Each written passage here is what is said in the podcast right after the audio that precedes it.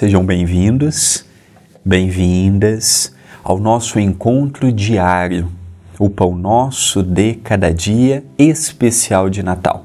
Comigo, André Luiz Querini Vilar. Eu confesso que ao longo do ano todo de 2021, o Pão Nosso foi feito com muito amor. Mas eu também confesso que agora, para o mês de dezembro, eu estou fazendo com ainda mais amor falar de Jesus, pensar em Jesus, analisar Jesus, precisa de nós não apenas de intelecto, precisa de coração. Eu me lembro que quando meu pai foi começar a fazer palestra sob orientação de Chico Xavier, o Chico disse assim: Sérgio, fale de tudo, mas nunca deixe de falar de Jesus.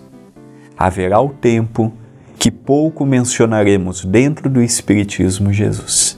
O que depender do esforço da TV a Caminho da Luz, do CEPAC, do que envolve o nosso trabalho sob orientação do espírito de Dr. Adroaldo Modesto Gil, conosco não teremos esse problema. Jesus é modelo, Jesus é amor, é a base do nosso trabalho e assim sempre o será. Frase de hoje do livro Antologia Mediúnica do Natal, pelas mãos de Chico Xavier, ditado por espíritos diversos, publicado pela Federação Espírita Brasileira. Mensagem hoje de André Luiz.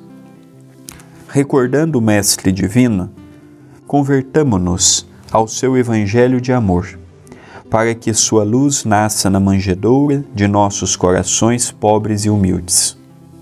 E, edificados no seu exemplo, abracemos a cruz de nossos preciosos testemunhos, marchando ao encontro do Senhor no iluminado país da ressurreição eterna.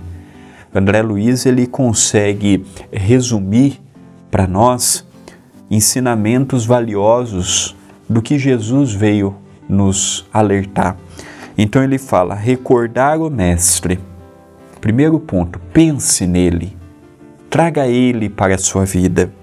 Depois, converta as suas ações, a sua fala, o seu comportamento, segundo a lei de amor que ele nos ensinou. Então, pense em Jesus. Viva Jesus, a sua lei de amor.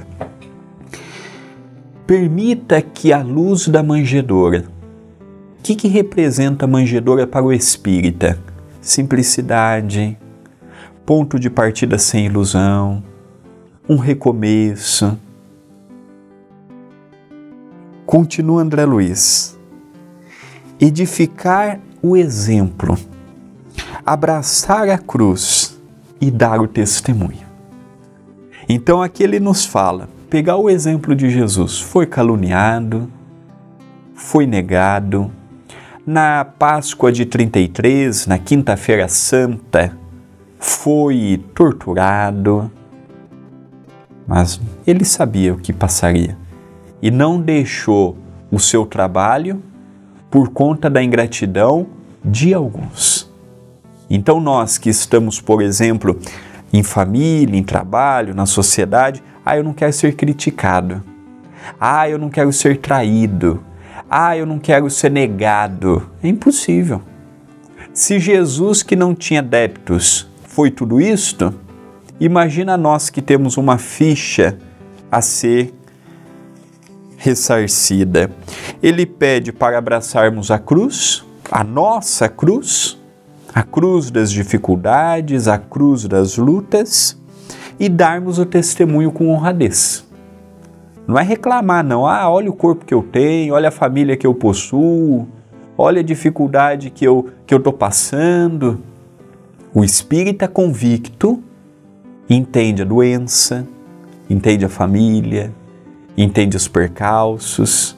O espírita convicto, não o espírita superficial, o espírita de lives, o espírita do oba-oba. Estou falando o espírita que lê, medita interioriza e vivencia a mensagem. E aí, quando conseguirmos a união destas coisas, marcharemos ao encontro de Jesus. E aqui ele usa uma simbologia para a ressurreição eterna. dos nossos próprios valores e sentimentos. Pensemos nisto, mas pensemos agora.